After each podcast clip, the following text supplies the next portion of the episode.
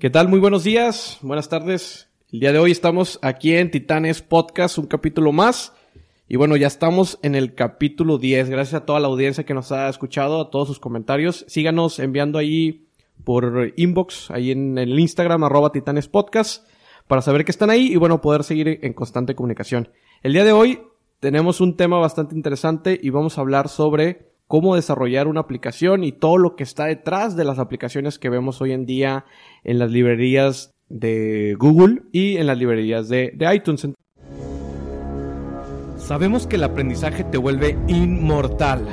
Y para ganarle esa batalla a la ignorancia, hoy vamos a viajar directamente al Olimpo. Platicaremos con un coloso experto en su área y aprenderemos la estrategia maestra para tener éxito en cada proyecto.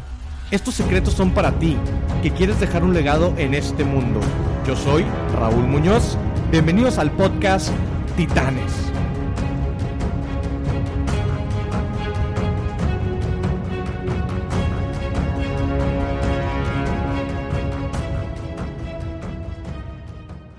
Y hoy tenemos aquí un experto, un titán, y bueno, quiero presentar a un amigo que lo conozco desde hace tiempo, y bueno, eh, con ustedes Efraín Méndez de Carbono Dev. Efraín, bienvenido a Titanes Podcast. ¿Qué tal, Raúl? Eh, muchas gracias por la invitación. Eh, un honor aquí estar contigo en tu, en tu programa y pues también un, un fuerte abrazo a, a tu audiencia que te escucha todos los días aquí en Titanes Podcast. Oye, Efraín, y bueno, quisiera empezar para aquellos que no te conocen ¿Cómo inicia tu historia? ¿Cómo inicia esta, eh, esta persona detrás de todos estos proyectos que has tenido? Que yo, yo al menos personalmente sé que has tenido. Entonces cuéntame un poquito eh, quién eres y bueno, cómo empezaste en todo este camino del emprendimiento.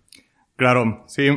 Mira, en realidad, eh, pues casi, casi como que el camino del emprendimiento lo tomé estando en la universidad Um, en realidad no, no, no, fui como el clásico emprendedor que desde chiquito estaba emprendiendo y, eh, y pues tenía como la espinita y siempre había sido mi sueño. No, no fue así, fue más como eh, giros o caminos que, que, que, vas tomando durante la vida. Eh, y fue en realidad hasta la universidad que nació esa espinita y em, por ahí estaba como en cuarto o quinto semestre eh, de pura casualidad escuché acerca de la modalidad emprendedora en la universidad y eh, como lo que podías lograr hacer y demás. Entonces fue donde, donde ya eh, empecé a relacionarme con este tema del emprendimiento.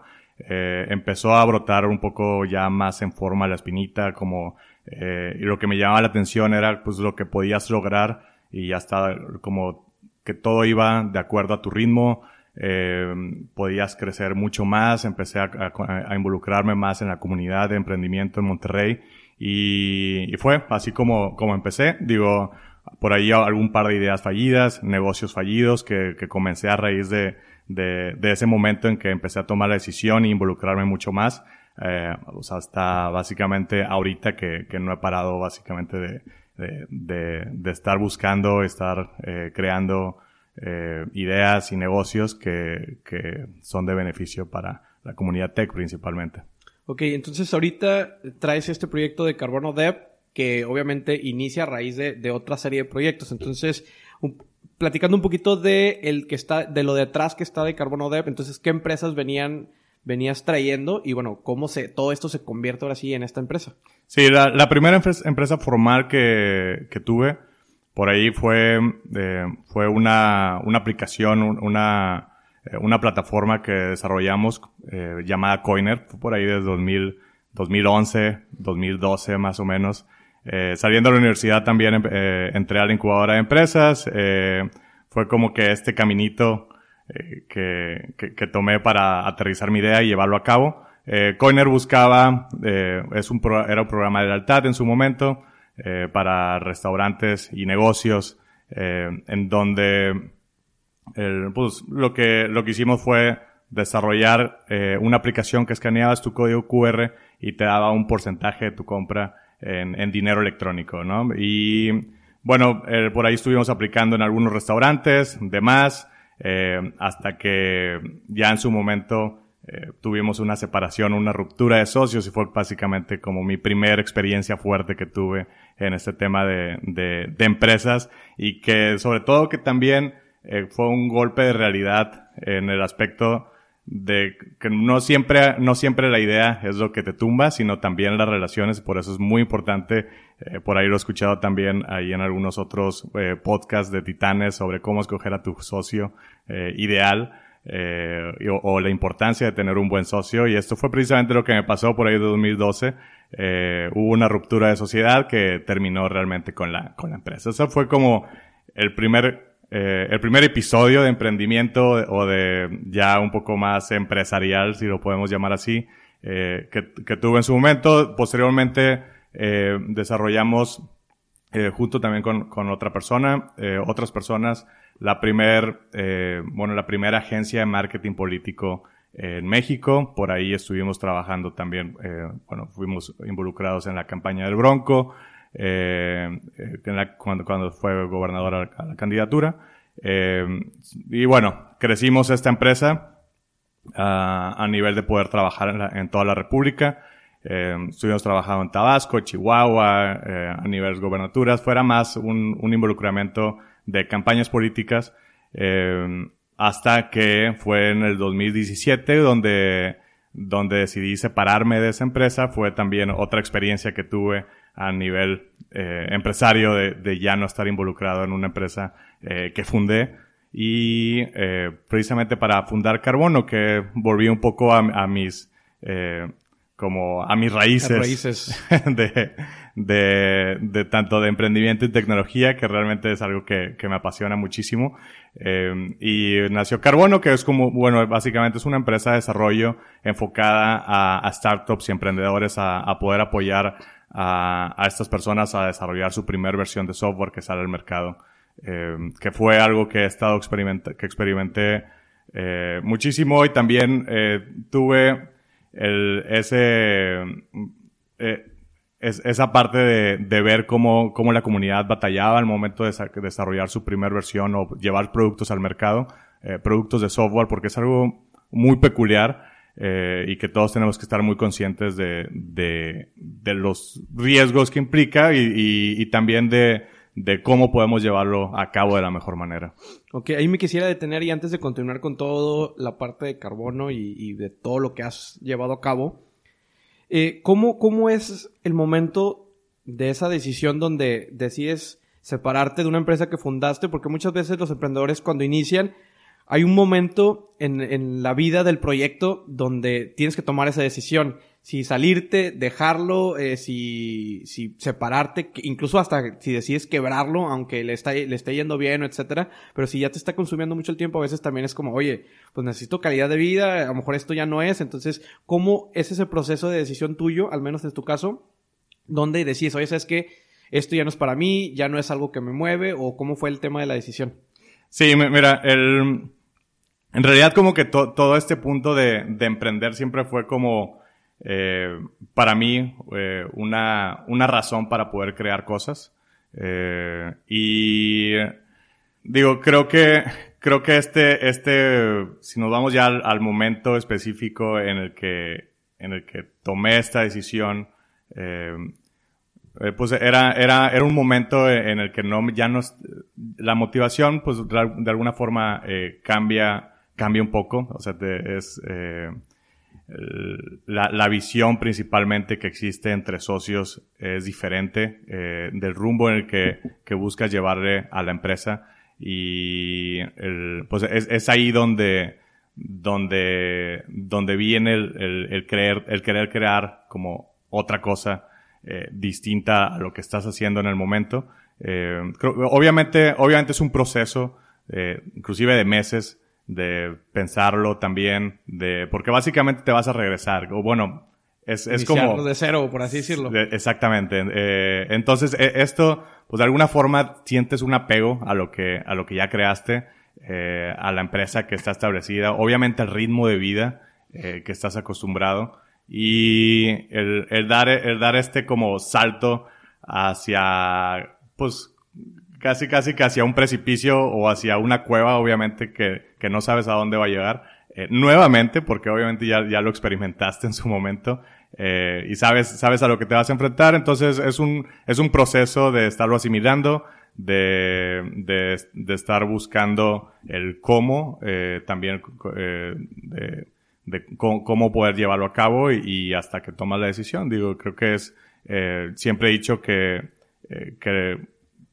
tenemos que ir a trabajar o trabajar de forma muy motivada y ya cuando no estás haciendo lo que te gusta, eh, es, es ahí, es ese momento donde salte. igual a todas las personas que están, que están trabajando, eh, que tienen un negocio o que lo que sea que hagan todos los días, eh, en el momento en el que ya deciden que, eh, o ven que, que, ya no es suficiente motivación, creo que ese momento es para que al día siguiente ya eh, estén, haciendo, estén buscando hacer otra cosa que realmente les, les motive o los mueva. Sí, creo que es bastante interesante ese punto porque es algo como nuestro propósito de vida, que ya empezamos a entrar en un tema de, de, desarrollo personal y qué es lo que nos gusta, qué es lo que nos mueve, qué es lo que, qué es lo que nos motiva, que a final de cuentas la parte profesional es una parte importante de esa motivación que debe estar conjugada con pues la familia, con los amigos, con tu persona, entonces creo que son elementos que se van reuniendo y bueno, que van construyendo esa motivación. Ahora sí pasando un poquito a Carbono Dev, bueno, pues cómo le han hecho, qué han estado haciendo y platícanos un poco de la empresa. Claro, el Carbono nace en el 2017, eh, por ahí somos, somos tres socios en la empresa. Eh, en realidad todos son amigos y partners de un negocio que con todos ya, ya había hecho eh, negocios anteriormente, entonces de ahí nos, nos arrancamos para, para fundar Carbono. Uno de ellos ya era, ya era mi socio también en, en, en mi anterior empresa. Y eh, pues básicamente empezamos eh, un modelo en, en basados en, en, Austin, Texas. Eh, digo, tenemos una oficina comercial ahorita ya. Eh, pero casi, casi que todos los negocios o todos los proyectos que empezamos a tomar en Austin, ¿por qué Austin? Bueno, Austin es, es de los hubs de tecnología más grandes en el mundo. Eh, hay una influencia muy fuerte hacia las startups o hasta hacia las empresas tech. Eh, en, en, este caso, buscábamos eh, también poder desarrollar todo nuestro potencial eh, en esta zona. Y, y, fue donde, donde, donde nació, básicamente donde, eh, donde comenzaron los primeros proyectos de carbono. El, el, el también empezar con el networking allá en, en, en, una ciudad completamente distinta que no conocíamos, el abrir negocio, pues es un reto, pero creo que también el tiempo, el tiempo y el esfuerzo diario te lo va diciendo, el buscar el cómo, cómo podemos hacer las cosas, buscar eh, precisamente dónde está nuestra audiencia, eh, y está, pues digo, igual como buscar estos, estos, eh, catapultadores o estas catapultas de, de, como Titanes Podcast, donde que te permite conocer personas, eh, bueno, negocios y cheves en este caso. Sí, pues eh, buscar los canales, ¿no? Al final de cuentas creo que es importante a la hora de llegar a una nueva ciudad, a la hora de llegar a un nuevo mercado, pues acercarte con, con las personas que ya están jugando dentro de ese ecosistema, pues porque ellos ya conocen, ya tienen esa sensibilidad, entonces es mucho más fácil poder entrar con ellos y eh, hacer una tipo mezcla ahí de, de, de, relaciones y contactos. De esa manera creo que la entrada es mucho más smooth. Y efectivamente Austin creo que después de Silicon Valley es la segunda ciudad de Estados Unidos que más se está metiendo con el tema de, innovación. Y digo, no dudo que eh, en un futuro ya Austin se convierte también en un Silicon Valley eh, total. Y en Texas que lo tenemos aquí a a unas cuantas o un par de horas, entonces creo que sí, claro. eh, estamos muy cerca. Y pues creo que ese, ese tema de vinculaciones entre esas ciudades, pues es bastante interesante porque aquí en Monterrey también se está viendo esa catalización de, de emprendedores, de, de, diferentes actores. Y pues bueno, creo que va a ser interesante eh, lo que venga en un futuro ahí, cómo va a estar el rol ahí de, del emprendedor ahora en, en, en esta nueva era. Sí, definitivamente creo que es algo que aquí en Monterrey tenemos que aprovechar muchísimo, esta cercanía que tenemos a, a los hubs de tecnologías más, eh, más grandes. Eh, y fue precisamente porque el año pasado precisamente abrimos mercado aquí ya como agarrar proyectos también eh, aquí en la ciudad. Creo que el, obviamente aquí en Monterrey se ha desarrollado muchísimo esta parte de emprendimiento y, de startups de tecnología, que, que es, ahorita estamos en el mejor momento para que, eh, que puedas eh, desarrollar tu, tu idea y tu negocio.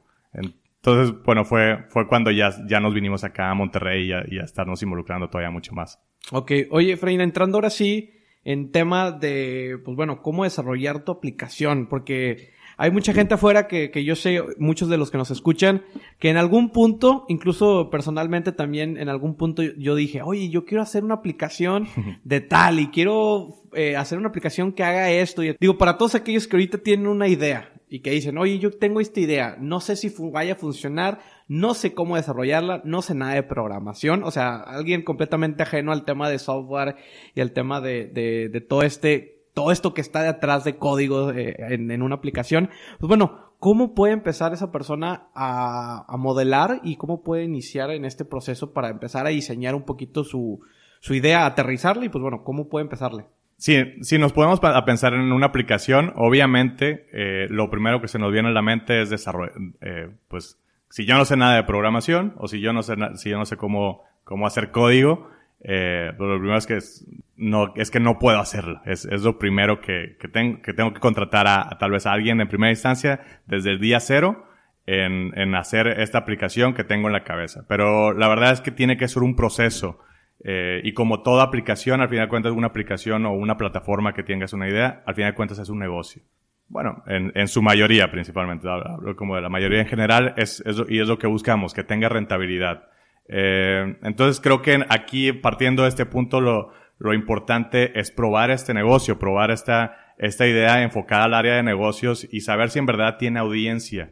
Eh, porque también hay veces que, pensamos eh, en una app, en un sistema o en una plataforma o lo que sea y, y buscamos que desde el día cero nos imaginamos tipo Uber, eh, Facebook, todas esas plataformas que conocemos y que interactuamos todos los días y, y, pensamos que desde el día cero ya, ya, ya están de esta forma y, y también esto nos, nos cicla un poco el, el poder empezar también nosotros. Y lo primero que tenemos que tener en el, eh, en el radar es que estas plataformas tienen 10 años, eh, tienen 15 años, muchísima inversión eh, de por medio y que, y sobre todo que no empezaron de esta forma. Eh, eso, eso es lo primero que tenemos que tener en la mente.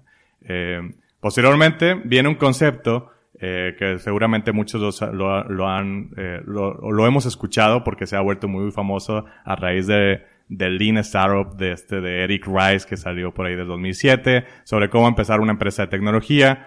Eh, y es el, es el concepto de MVP, producto mínimo viable.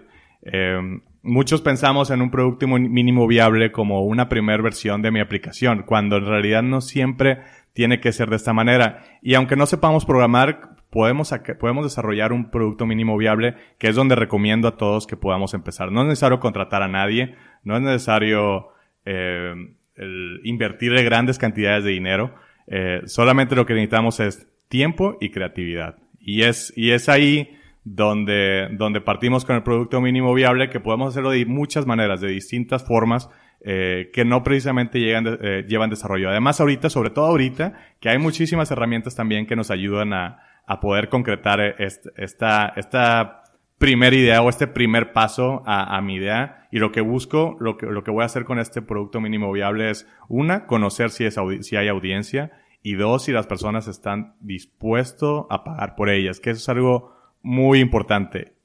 Y ya si nos vamos a, al extra, es conocer qué, qué les deja de mayor valor a estas personas.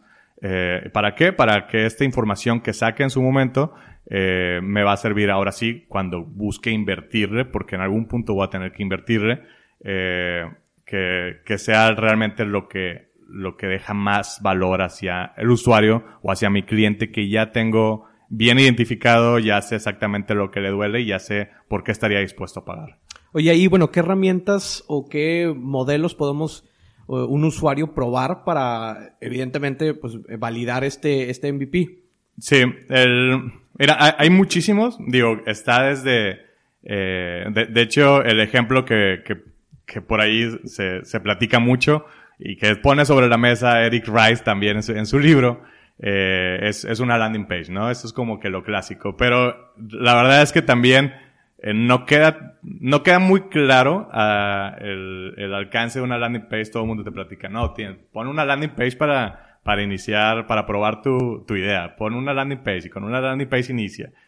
Eh, en realidad, si, si, lo si, si imaginamos esa landing page, pues probablemente en la mente pienso que no va a dejar valor. Pero hay ciertas estrategias eh, que puedes captar. Y bueno, voy a mencionar un ejemplo. Hay una, una aplicación que no voy a decir marcas, eh, pero es para, eh, para dejar tu, por ahí administrar tus redes sociales, eh, distintas redes sociales a, a, través de una misma plataforma. Que, bueno, básicamente, el, ahorita ya es muy conocido eh, y este tipo de plataformas son muy conocidas, pero por ahí en su momento, en, el 2000, 2010, 2008, por ahí, no era tan famoso esta, idea de, de, tener, de administrar tus redes sociales a través de una sola plataforma. Eh, lo, que, lo que hicieron fue sacar una landing page eh, hasta, hasta cierto punto, eh, no completamente desarrollada, donde ya explicaban el modelo, explicaban precios y explicaban todo. Y justamente cuando las personas estaban a punto de eh, dar clic en comprar, eh, no desarrollaron nada, solamente esta parte como explicar a las personas. Cuando las personas picaban en pricing y, y picaban comprar, es ahí donde eh, estas personas medían cuántas personas le picaron, en qué tiempo y bajo qué audiencia. Eh, y es ahí donde, donde supieron que realmente había algo que las personas querían. Eh, ya por, después venía un mensajito de, de, de oh, sorry, no está, no está todavía disponible la aplicación, en tres meses estará desarrollada, eh, pero deja aquí tus datos ya para en tres meses contactarte para que ya puedas hacer uso de estos beneficios. Y e, era una idea completamente nueva donde probaron a que, a que realmente si había audiencia o no, cuando supieron que había audiencia, en ese momento fue el trigger para iniciar el desarrollo. Antes no.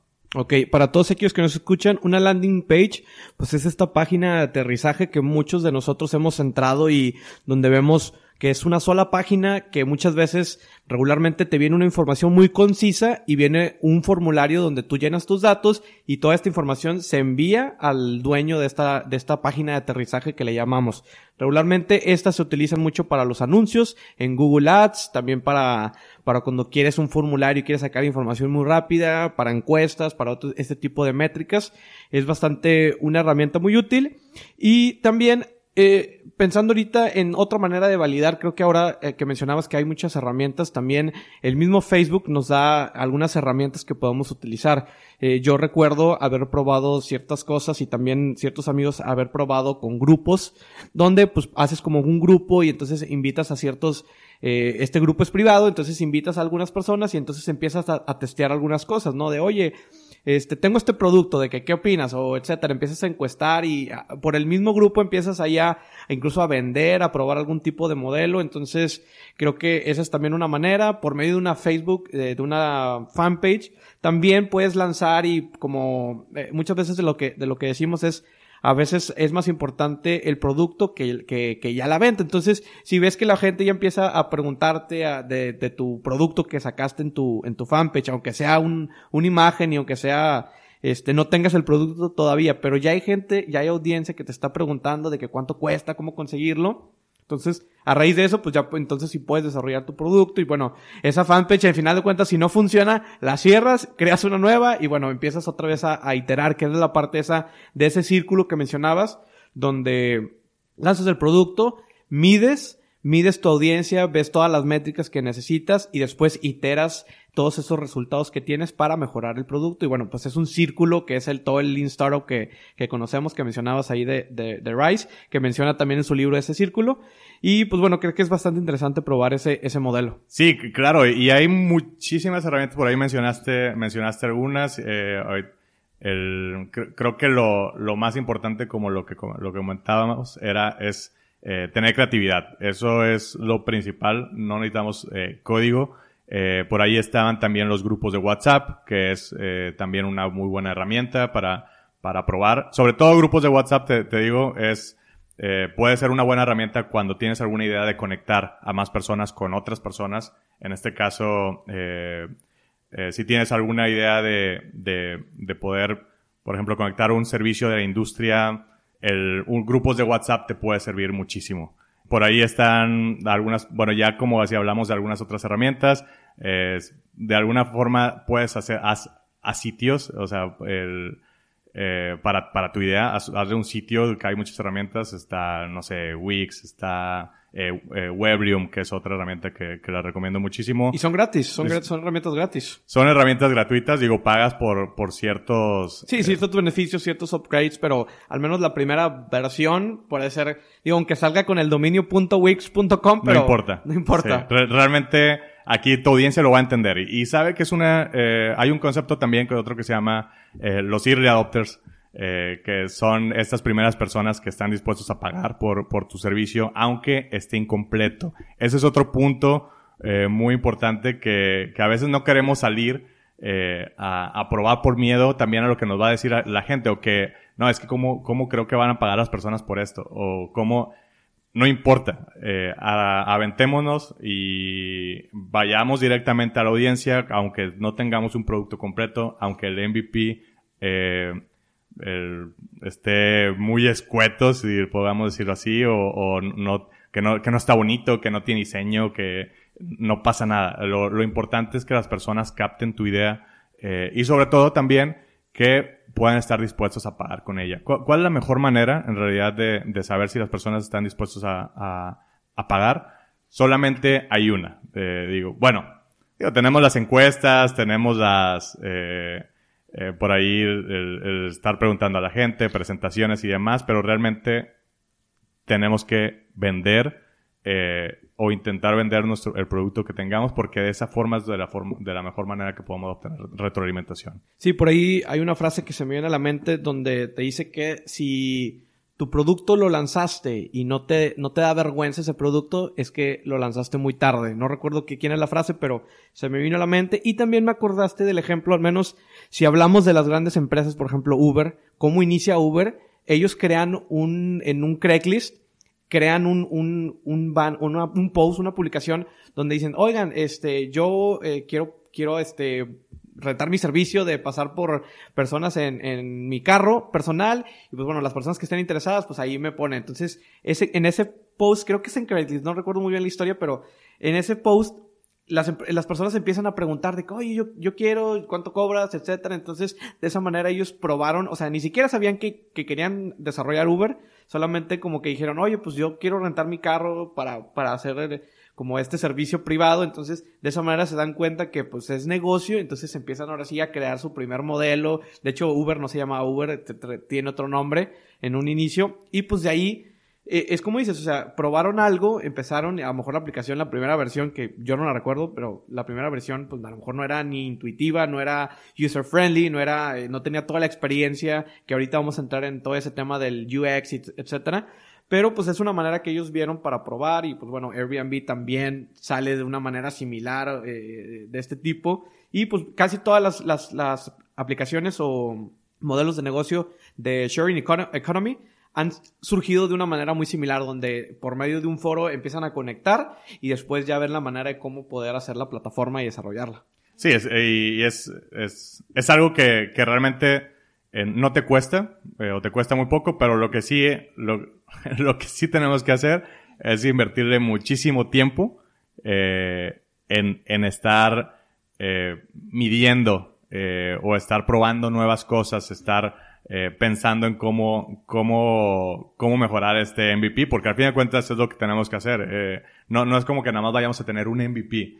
Eh, tenemos que, que, sacar algo, obviamente tenemos que escuchar la retroalimentación de nuestra audiencia y posteriormente modificar este, este mismo MVP o probar otra, otra cosa con alguna otra plataforma.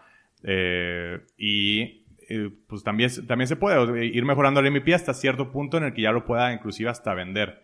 Eh, como, como segundo paso diría a, esto antes, antes de empezar a desarrollar o antes de empezar a, a, meter código es de que tenemos que, que, armar un producto como sea, como, como con las plataformas existentes, un producto que vendible eh, y para esto la única forma que podemos hacer es eh, pensando en muchas cosas de forma manual.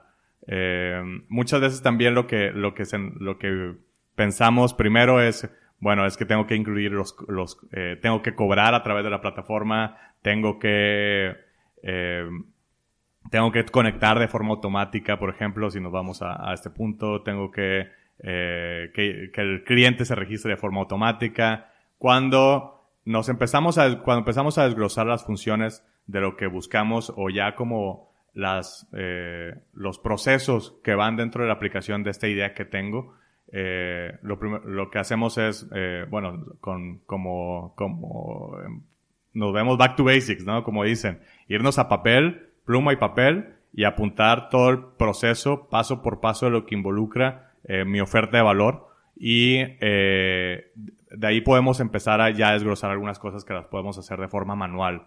Eh, es decir, por ejemplo, tal vez el registro, el registro en este punto no va a ser de forma manual. ¿Sabes qué? Envían un correo y yo a través de WordPress o a través de alguna plataforma existente también, eh, yo les creo su usuario y contraseña y, los paso. A veces hasta ni siquiera usuario y contraseña es necesario también. Eh, es como, tenemos, tenemos una, una plataforma muy arcaica y tus early adopters lo van a, lo van a entender completamente. Los pagos, pues que te paguen manual, que te depositen en el Oxxo, lo que sea, eh, para que, que pero ya cuando te, ya cuando está pasando eso, ya cuando te están depositando en el Oxxo y quieren probar algo que está bien arcaico, quiere decir que hay mercado, definitivamente. Y, eh, y es el momento también en el que ya empiezas a, a buscar, tal vez captar inversión, o si, si tú tienes por tu, por tu parte, eh, pues en invertir en, en, un producto mejor, que también que las personas lo vayan a empezar a usar.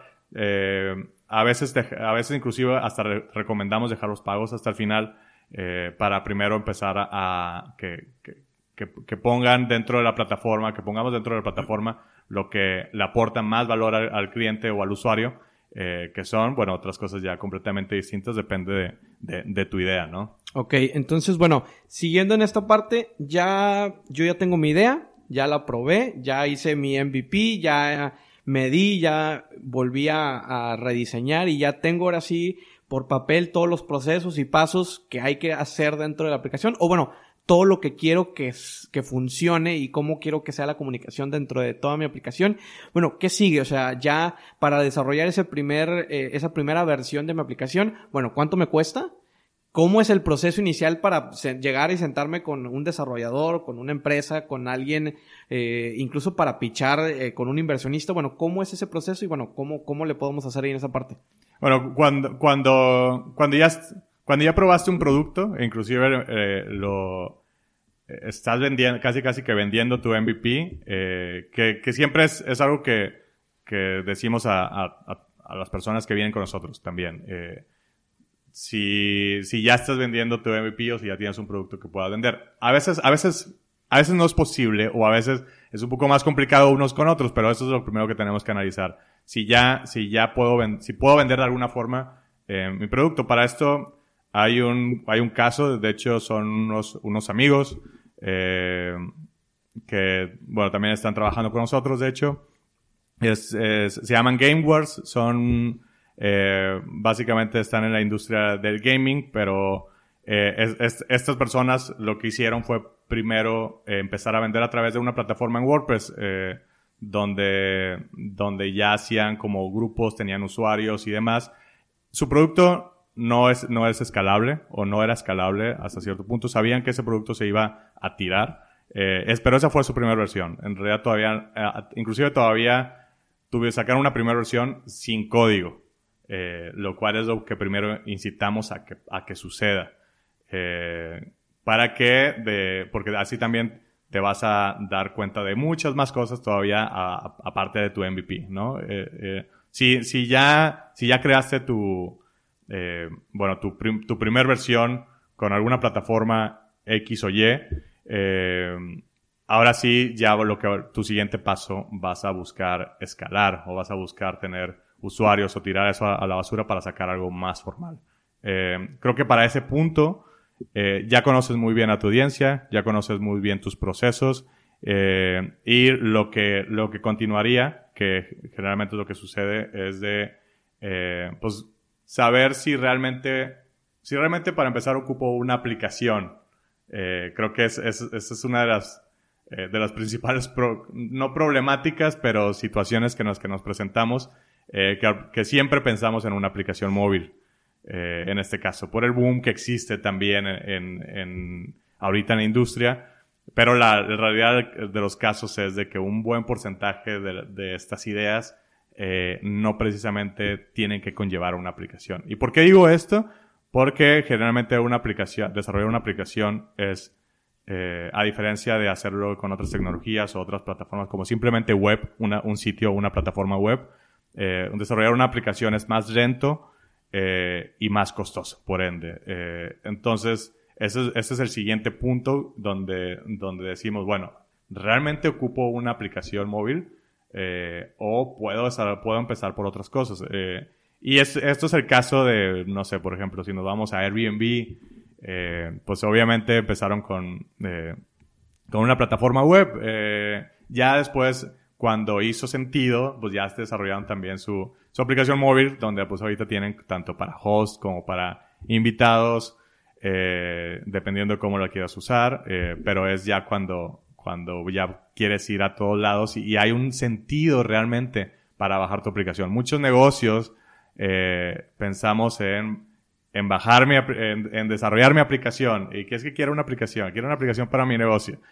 Pero muchas esas veces no hace sentido. Las personas realmente tienen que tener eh, una, eh, un motivo real para descargar tu aplicación. Y esto es algo que también hemos visto sesgado por estadísticas donde sí, el, no sé, no recuerdo en este punto, te lo debo Raúl, pero no sé qué porcentaje, eh, 90, 80% de las personas pasa el, 20, el 95%, 99% de su tiempo que invierte en el celular en una aplicación.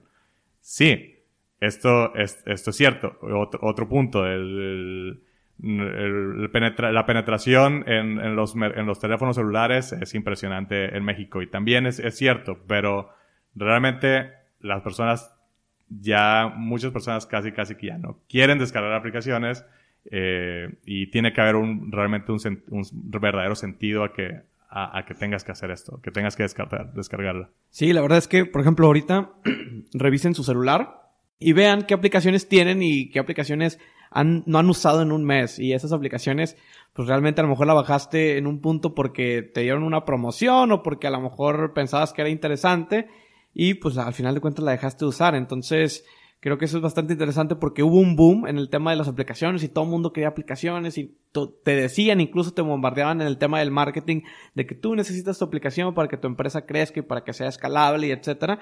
Y la realidad que como comentas es que no todas las aplicaciones necesitan una aplicación. Entonces, en este segundo punto me queda muy claro que pues es el tema de la decisión de, oye, bueno, nos vamos por una aplicación, ¿es necesario una aplicación? O nos vamos por una plataforma web, una plataforma diferente que, que nos pueda dar el mismo servicio para desarrollar así el producto. Y bueno, para aquellos que nos vamos, por ejemplo, por la aplicación, ¿cuánto cuesta desarrollar una aplicación en su primera versión? Híjole. la pregunta del millón.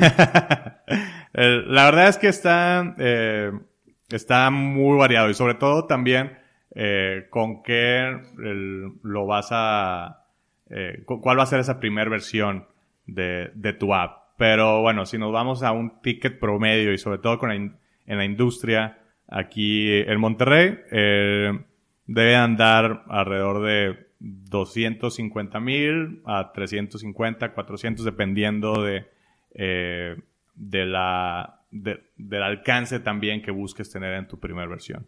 Esto es como en la industria de Monterrey, digo, si nos vamos a, a ramos, eh, no sé, 10 eh, empresas de desarrollo eh, y cotizamos con esto, seguramente el ticket promedio va a andar entre estos rangos. Eh, obviamente también hay, hay, hay, diferentes maneras. Una, eh, pues una, la primera es que lo puedas hacer tú mismo.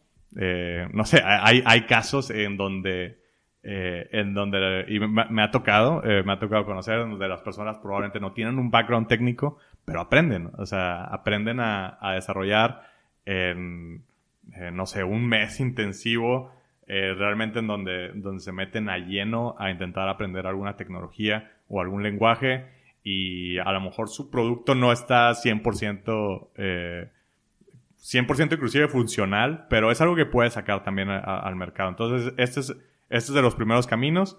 Eh, donde si, si, tienes tiempo, bueno, también es, es, válido aprender, desarrollar, a lo mejor sacas una, también una primera versión y después consigues inversión y es ahí donde, donde buscas sacar algo más escalable, ¿no? Eh, luego, otro, otro punto, conseguirte a un socio técnico, que ya sabemos los riesgos también, eh, en, en, este, y ya lo, lo has mencionado, como dijimos, lo has mencionado en otros capítulos sobre ese socio eh, que, que, vas a tener, que pues, básicamente es un matrimonio, eh, el, y que el, socio técnico también busque desarrollar su primer, eh, la primera versión ¿no? de, de, de, tu aplicación. Eh, están también el camino de los freelancers, también puedes conocer a alguien y esto, digo, ya con un freelancer probablemente es un, un tanto más, más económico, también tiene sus riesgos eh, y ya por otra, otra, opción es con una empresa de desarrollo. Creo que son como que los caminos en general, así de forma general como para desarrollar tu primer, eh, tu primera versión, la primera versión de tu aplicación. Órale, pues bueno, ya, ya saben ahí cómo, cómo pueden empezar. Un poquito hablamos de temas generales. Y bueno, ya nada más para, para ir cerrando eh, el capítulo, el episodio del día de, de, de, hoy. Pues bueno, tienes un taller que, sí. que ahí dentro de tu empresa para todos aquellos que quieren desarrollar su idea, que son, eh, que no tienen estas, esta tecnicidad de, de conocimientos de software y de, código. Bueno, platícanos un poquito la, la idea del taller, eh, si tienes algún taller próximo y también dónde te pueden encontrar ahí para, para aquellos que te quieran contactar. Sí, claro. Eh, sí, el, taller, el taller en realidad sale como una iniciativa eh, de, de, poder transmitir precisamente a detalle de las cosas que estamos hablando en, este momento y que, y sobre todo también eh, pues llegan con nosotros eh, muchas personas donde, donde siempre tratamos de transmitir esta parte de, de buscar desarrollar una, un MVP, de buscar validar su idea desde antes. Eh, y decidimos sacar el taller para poder transmitir estas, estas ideas de forma más sencilla, como esta pre-etapa a, a, buscar desarrollar tu primera versión de, de, software o buscar escalar, buscar escalar tu aplicación. Eh, el taller toca, estos temas, toca MVP, toca modelos de monetización, que también es, muy importante, eh, cómo aterrizar una idea a través de algunas metodologías. Digo, existen, existen un par. Eh, y eh, tenemos, por ejemplo, tenemos Design Sprint de, Google, que es una, una metodología de una semana poder estar aterrizando eh, una idea de alguna problemática compleja. Eh, otras personas prefieren design thinking, entre otras. En el taller, digo, vemos, vemos un, eh, un pequeño resumen y un acercamiento a este tipo de metodologías, así como, eh, como lo que debo estar haciendo en mi pre-etapa o pre-lanzamiento a mi, a mi aplicación antes de, de buscar desarrollar o antes de, de, de, escribir una sola línea de código. También está otro, otro punto que tocamos, el prototipado eh, que para prototipar no necesito tener eh, como conocimientos de código y con un prototipo puedo también eh, acercarme con un cliente o con un usuario e inclusive hasta vender eh, en este punto. Cuando, cuando el cliente, cuando vas con un prototipo también es, es un tipo de MVP. Eh, cuando vas con un prototipo, con un cliente y te dice, oye, ¿cuándo lo, ¿cuándo lo tienes? Ya lo quiero. es ahí también el momento en el que te tienes que preocupar ya ahora sí para buscar hacer código y desarrollado y ya le dices como tres meses, dos meses estoy aquí contigo ya con el producto terminado. Eh, entre otras cosas, digo, vemos, vemos todos esos puntos. Eh, va enfocado a founders no técnicos, eh, a, a, personas que no, no, no, conocen mucho el tema de, de desarrollo, eh, ni tecnologías, ni demás, eh, y, y, cómo podemos hacer posible que un founder no técnico podamos eh, desarrollar o traer nuestra idea a, a la realidad.